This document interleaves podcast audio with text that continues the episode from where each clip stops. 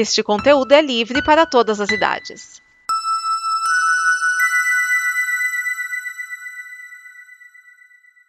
Obrigado por dar play neste programa. Em nome das pessoas que o fizeram, peço que você expresse sua opinião nos comentários e considere nos apoiar na campanha de apoio, seja no Apoia-se ou no PicPay. As informações e os comentários estão em nosso site comboconteúdo.com. Agora, fique com o programa.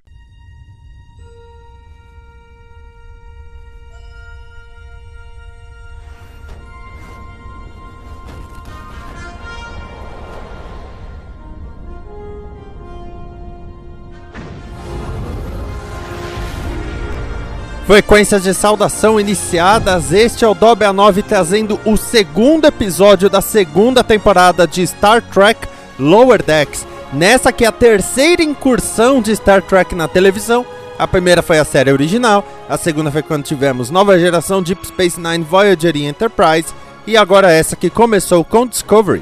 E tem aí Picard, Lower Decks e Prodigy, todas cobertas aqui no Droba 9, como eu gosto de chamar o Droba 9 esse episódio, o episódio Cation, Seus Olhos Abertos, publicado originalmente no Paramount Plus, mas é claro que você pode ter consumido também através do seu Pula Play.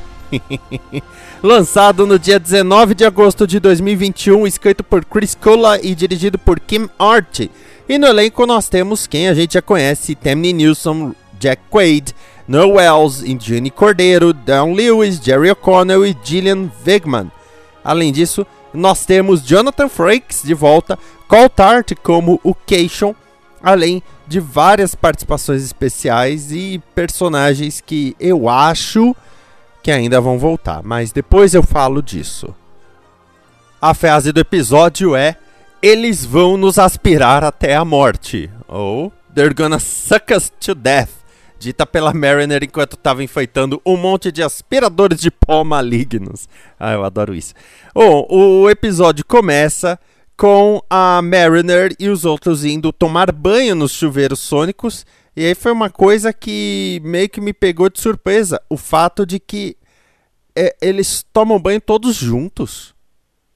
Mas ok, né? Aí a Mariner, Tandy e Rutherford vão quando o Alferes Jet Manhaver se junta ao grupo e diz que agora tá no turno deles. Aí a Mariner chega falando: Ah, eu sou a líder e tudo mais. E eles já brigam no chuveiro sônico. Mas tudo bem. A Cerritos é designada para colaborar com o sindicato dos colecionadores porque o Kerner House, um colecionador renomado, faleceu. Então eles precisam fazer um inventário de tudo o que ele tinha. Quando eles chegam lá, um item acaba disparando um sistema de segurança que quase mata Jet Mariner disputando quem deve liderar a equipe, sendo que a Mariner quer ir contra as regras e no improviso e o Jet quer seguir as regras da federação. Eu já vou avisar que nenhuma das duas ideias dá certo. Tá? Nisso, o mais engraçado é que eles foram com o primeiro Tamariano que faz parte da federação que é o Cation, que está na abertura e ele seria o superior, ele está no título, falei abertura. O problema é que ele é transformado num boneco. Então a liderança ali, que seria natural, porque ele é o superior, ela se perde. Enquanto isso, a capitã ela tá tentando não gerenciar demais o que está acontecendo, o que é engraçado porque na verdade não conseguem ter contato Saiu a avaliação dela da frota e disseram que ela microgerencia. Mas tudo bem. Do outro lado, nós temos o Boiler, que está lá na Titan, do Capitão Riker. Daí que ele aparece, né, como capitão convidado, o Jonathan Frakes. E aí, o grupo designado pelo Riker vai investigar o que está acontecendo. Boiler vai com uma equipe avançada, eles acabam enfrentando os Packlets e aí ele acaba, bem, uh, enfrentando um probleminha que eu vou contar na parte de referências. Eu vou ter que contar na parte de referências, gente. Vocês me desculpem, mas eu vou ter que contar. Mas assim, vamos agora para as referências. que aí eu vou poder falar alguns spoilers do episódio e depois dos, dos spoilers e referências, eu falo o que eu achei do episódio como um todo. Pode ser! Bom, a primeira é que os chuveiros sônicos já tinham aparecido em Voyager e também em Jornada nas Estrelas, o filme, só que o visual é o visual que aparece em Voyager. Eu só achei estranho todo mundo tomar banho pelado junto, mas enfim, pode ser coisa da minha cabeça. O colecionador, o Kerner House, ele tem um visual muito parecido com o Kivas Fajo, que também era um colecionador e tentou pegar o Data. Isso é dito até, ah, eles sempre tentam coletar o Data. Os dois, tanto o falecido quanto o referenciado, são zibalianos. E dá pra ver isso até no estilo da roupa, no broche que eles usam, que é como se fosse uma um lagarto, vamos dizer assim, fazendo a curva. Então dá para ver e até as marcas na lateral deles. Agora, entrando na parte do que o colecionador tem, gente, o Capitão América estrebucharia no chão de tanta referência. Nós podemos ver um unicórnio, referência ao carrossel que o Picard vê no Nexus em Generations. Vemos várias armas, como por exemplo um Macleth e um Batlet Klingons, que aparecem muito em Deep Space Nine. Nós temos uma Lirpa Vulcana, da série original. Temos um Chantor Andoriano, que aparece muito em Enterprise. E temos um Kartakin dos Gemadar, também de Deep Space Nine. Deep Space Nine foi o que lidou com mais armas, até porque né, nós sabemos a guerra toda aparece o quadro que o Picard estava pintando no episódio Uma Questão de Perspectiva de A Nova Geração. Temos ainda o rover Curiosity, que não é uma referência a Star Trek, mas é uma referência ao robozinho enviado a Marte pela NASA em 2012. uma bandeira do universo espelho do Império Terráqueo, que é a Terra com a espada atravessando, eu não sei como que conseguiu isso. Será que o colecionador foi pra lá? Será que alguém trouxe pra cá? Porque nos episódios de Universo Espelho que rolaram até agora, poucos objetos atravessaram. Mas vem, né? É, um, é uma série pra fazer piada, não é pra ficar também explicando tudo. Aparece aquele bichinho que é basicamente um cachorro com um monte de pelo e um chifre.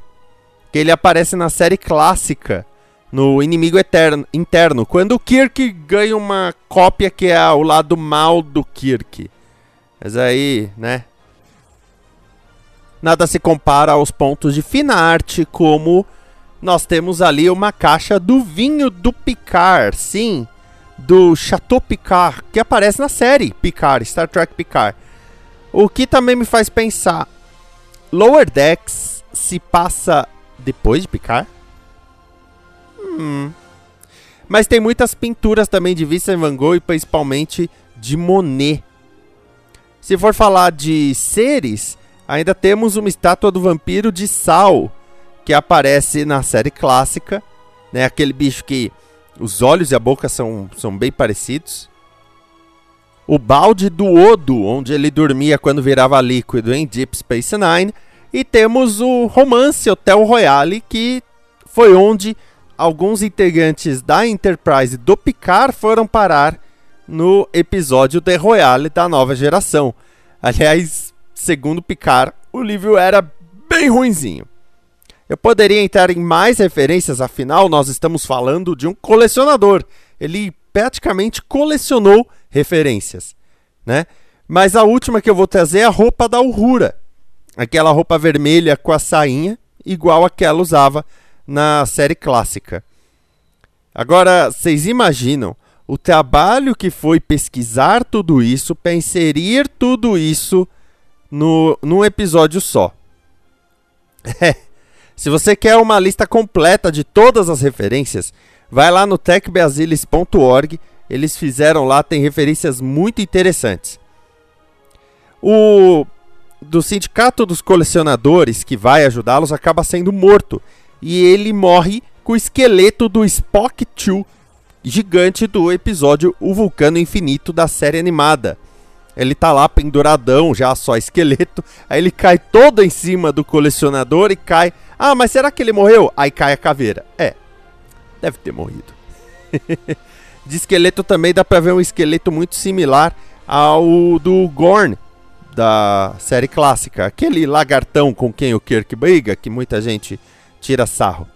Agora lembra quando eu falei dos aspiradores de pó malignos? Então, eles são um aspirador de pó daqueles em formato redondinho que você pode ter na sua casa, sabe? O mais famoso é o Rumba. Então, tanto que existem modelos vermelhos e pretos iguais aos que aparecem no episódio. O Boiler com a Titan, eles acabam enfrentando os Packlets. Os Packlets são seres que tem, eles têm umas sobrancelhas verticais até. E eles são ligeiramente burros, mas ao mesmo tempo inteligentes, porque eles prendem alguém e fazem a pessoa trabalhar para eles. Só que o vocábulo deles é bem limitado. Você é esperto, você vai trabalhar nós. Eles apareceram na nova geração quando eles tentaram fazer isso com La Forge. E o símbolo que eles carregam de metal no peito agora também está numa bandeira. Quer dizer que eles estão evoluindo como uma civilização e eles estão se tornando até mais perigosos. Tanto que eles perseguem a turma da Titan, incluindo o Boiler é muito legal o fato de que o Boiler faz um discurso falando: Meu, Star Trek. Ele não tá falando Star Trek franquia, mas ele tá. Estar aqui não é só lutinha e piu-piu-piu, piu-piu-piu.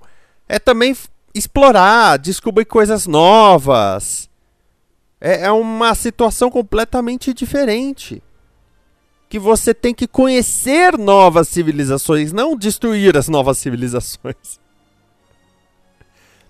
E no final, o Boiler no transporte acaba dando um erro e ele é clonado. Sim, o Boiler agora tem outro Boiler, o que eu achei que foi uma solução até elegante para que tenhamos um Boiler na Titan e possamos ver as aventuras da Titan, e também um Boiler na Cerritos de volta com os outros personagens. Ou seja, podemos é, é, cuidar disso. Né, tendo linhas paralelas com boilers paralelos. Eu espero que um deles pinte o cabelo, pelo menos, porque senão.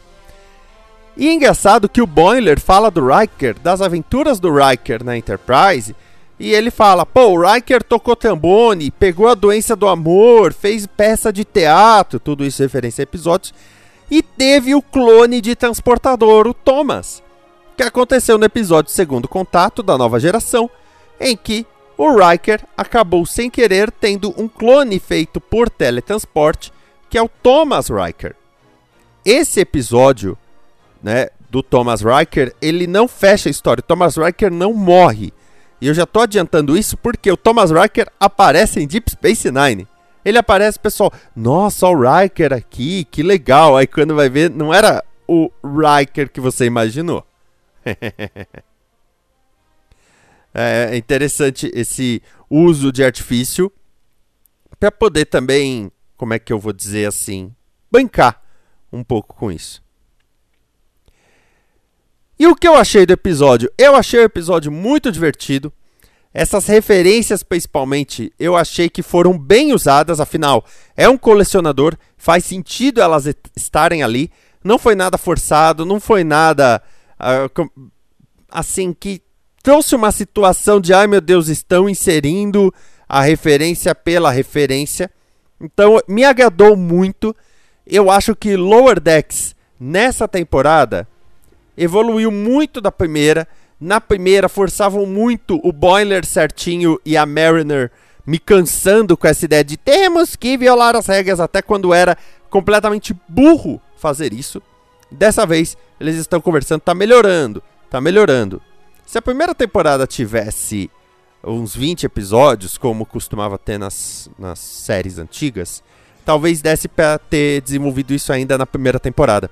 Só uma coisa, meu celular tá tocando, talvez vocês ouçam. Isso é um problema que eu sinto nessas novas séries. A gente não tem muita exploração de personagem, porque quando as séries tinham 20 episódios, você podia ter um episódio sobre o chefe O'Brien, um episódio sobre o Dr. Bashir, um episódio sobre o Trip.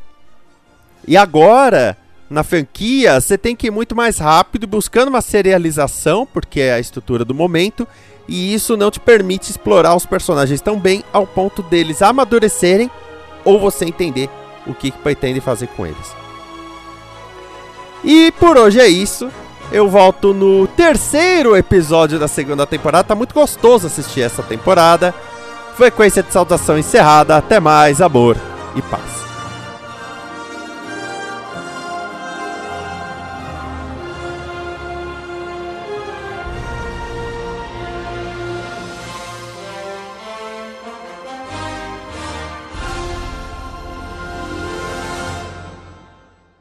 Esta é uma produção da Combo. Confira todo o conteúdo do amanhã em nosso site comboconteúdo.com.